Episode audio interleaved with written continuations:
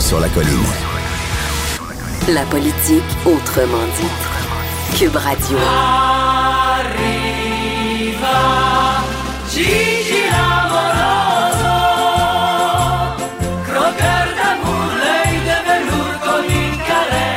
Bonjour Jean-François Gibault. Bonjour Antoine. Notre compteur et accessoirement directeur de la recherche à QMI.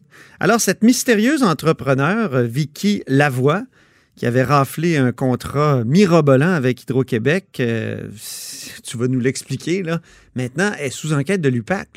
on, a, on l'a appris au bureau d'enquête. Mm-hmm. Euh, exactement. Donc, Mme Lavoie et, dans le fond, je dirais plus largement, toutes les circonstances qui ont mené à euh, le, rachat par Mme Lavoie d'installations industrielles avec de l'argent public à 100 Comment une telle chose a pu se produire? Ben oui. Donc, je, vous refais rapidement un peu la série des événements. Donc, il y a une usine à Lebel-sur-Quévillon, donc dans le nord, euh, qui fait de la pâte craft. Ça, dans le fond, c'est de la, de la pâte, on prend des résidus forestiers, puis on fait de la pâte à papier avec ça, là, avec, on appelle ça de la, pâte cellulosique.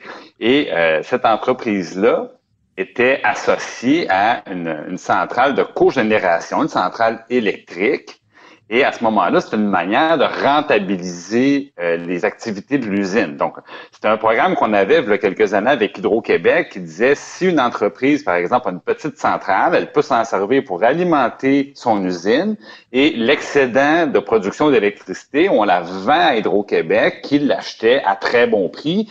Et pourquoi qu'on faisait ça? C'est parce qu'en réalité, c'est qu'on acceptait peut-être d'acheter de l'électricité un peu trop cher, mais on se disait en échange, on va avoir des bons emplois payants dans les régions du Québec, là où des fois c'est plus difficile. Donc ça, c'était un petit peu l'idée de départ. Ouais. Le problème, c'est qu'il y a eu des tensions commerciales avec l'Asie, puis il y a eu des, des, des surtaxes d'imposer sur ces produits-là qu'on exportait. Alors l'usine, évidemment, ça, ça a rapidement ça, ça a périclité et euh, on s'est ramassé avec des installations qui ne servaient plus.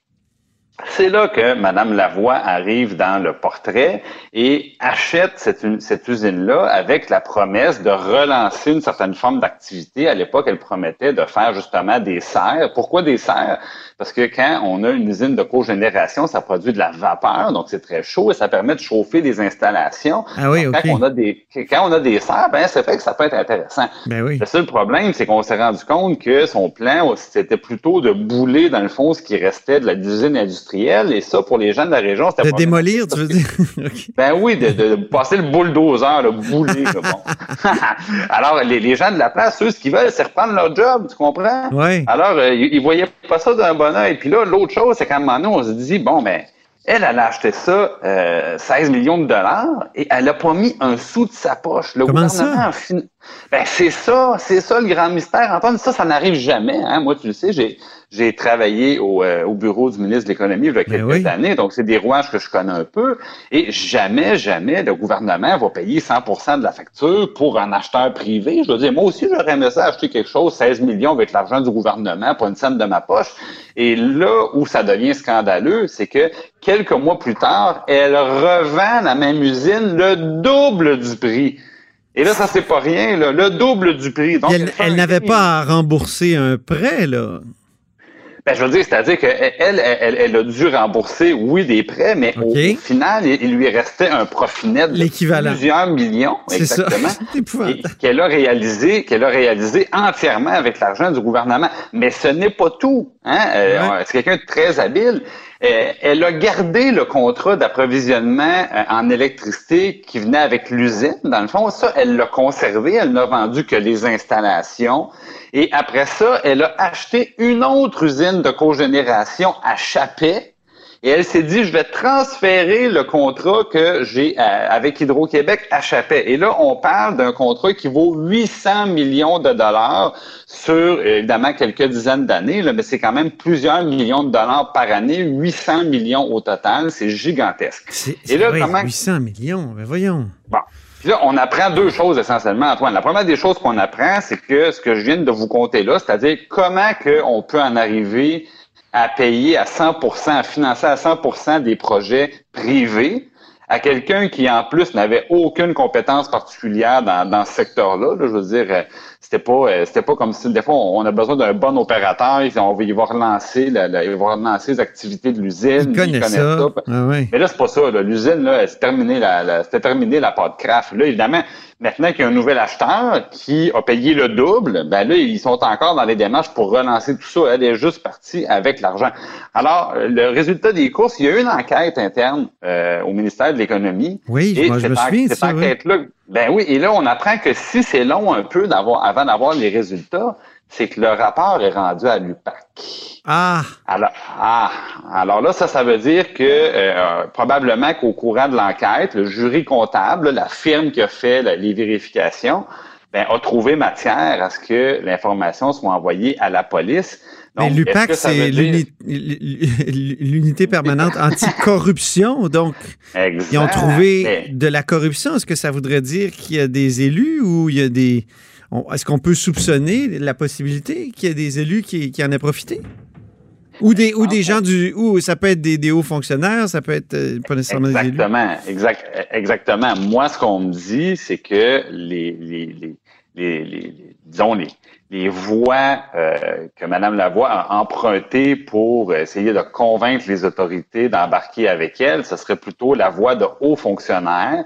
Donc, euh, il y, avait, il y a, des, des, apparences dans le fond de, de relations très, euh, des, relations privilégiées avec des hauts fonctionnaires qui, qui, qui auraient poussé le dossier dans la bonne direction.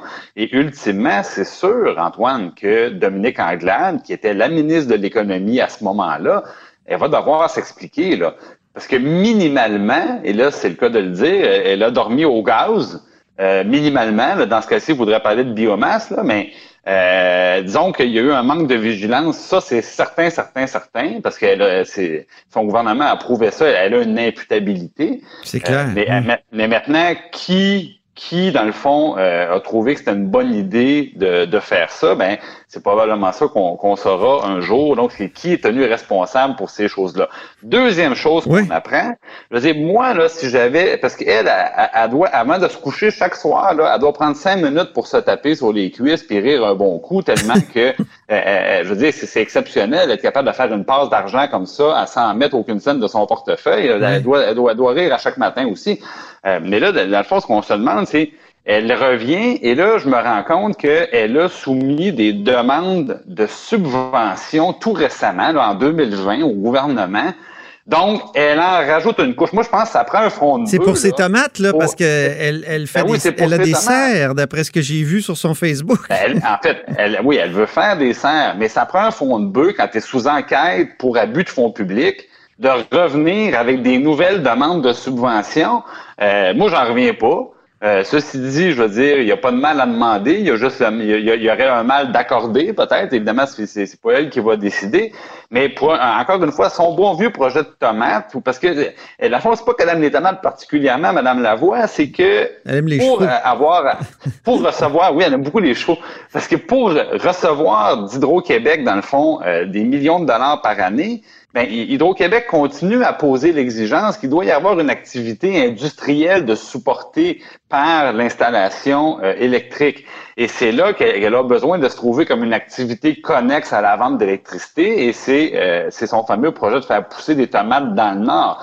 Mais encore là, est-ce que l'idée, c'est vraiment d'avoir un plan commercial qui se tient debout pour faire des tomates dans le Nord? Ou si c'est juste d'avoir le prétexte pour faire de l'électricité? Parce que moi, je me demande, je veux dire, évidemment, les coûts de transport, Antoine, pour amener des tomates là, de Chapet jusque dans les marchés du sud du Québec. Euh, est-ce, qu'il se mange assez de tomates dans le Nord pour avoir approvisionné un marché local sans avoir des importants excédents?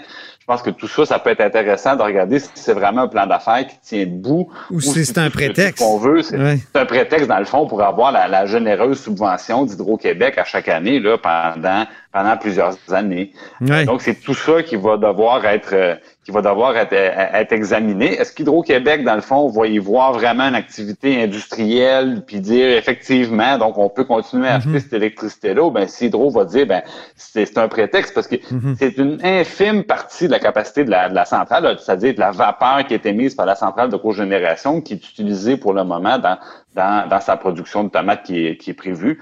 Mais, euh, Espèce de tomate qu'on nomme fling flang. Est-ce que tu savais? ça remplace la tomate rose, Antoine. C'est la tomate fling flang. Mais elle, elle goûte très acide, contrairement à la tomate rose. Exactement. Merci beaucoup, Jean-François Gibault. Cube Radio.